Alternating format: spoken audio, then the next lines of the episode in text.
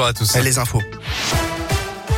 Et à la une de l'actualité, l'intensification des combats ce matin. L'armée ukrainienne et les forces russes s'affrontent à Kiev pour le contrôle de la capitale de l'Ukraine, deux jours après le lancement d'une invasion du pays ordonnée par Vladimir Poutine. Le président ukrainien Zelensky appelle à ne pas déposer les armes et à défendre Kiev dans une vidéo publiée sur Facebook ce matin. Une offensive russe a par ailleurs été repoussée dans la nuit.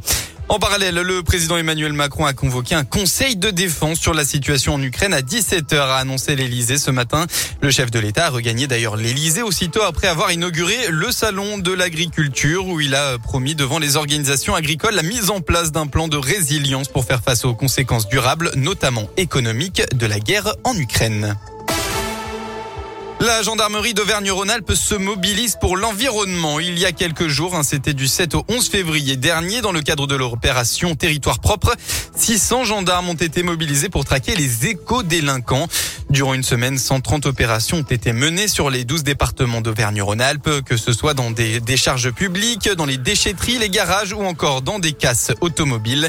Les précisions pour Radioscoop du colonel Yoni Forest, chef du centre zonal des opérations d'envergure. On a relevé 128 euh, infractions liées aux atteintes à l'environnement. C'était lié à, des fraudes ou euh, des enfouissements de déchets euh, illicites de façon à éviter de payer le retraitement. La thématique de l'environnement est un enjeu crucial aujourd'hui, donc la gendarmerie s'en est emparée. Le trafic de déchets, c'est lié très souvent à des phénomènes qui sont beaucoup plus profonds qu'un simple particulier qui laisse sa poubelle dans une forêt. Dans un département du sud de la région, on a pu faire notamment une casse auto qui employait des étrangers en situation irrégulière et le propriétaire de l'entreprise agissait de façon totalement illicite, non seulement envers l'environnement, mais également envers ces personnes qui l'employaient, quelques dizaines d'euros par mois. Donc c'est réellement un beau succès pour la gendarmerie et ses partenaires.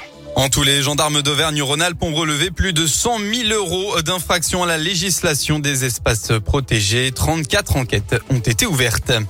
Dans l'actu aussi, 73 téléphones, 81, 81 ordinateurs portables, mais aussi des drones, des bijoux et du matériel multimédia retrouvés par hasard dans un appartement de la Guillotière. Les policiers ont été alertés par un homme qui venait de repérer par géolocalisation le téléphone de sa fille qui venait d'être volé.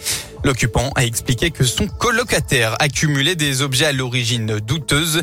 Interpellé quelques temps plus tard, ce dernier a été laissé libre. L'enquête se poursuit afin de retrouver les propriétaires des objets volés.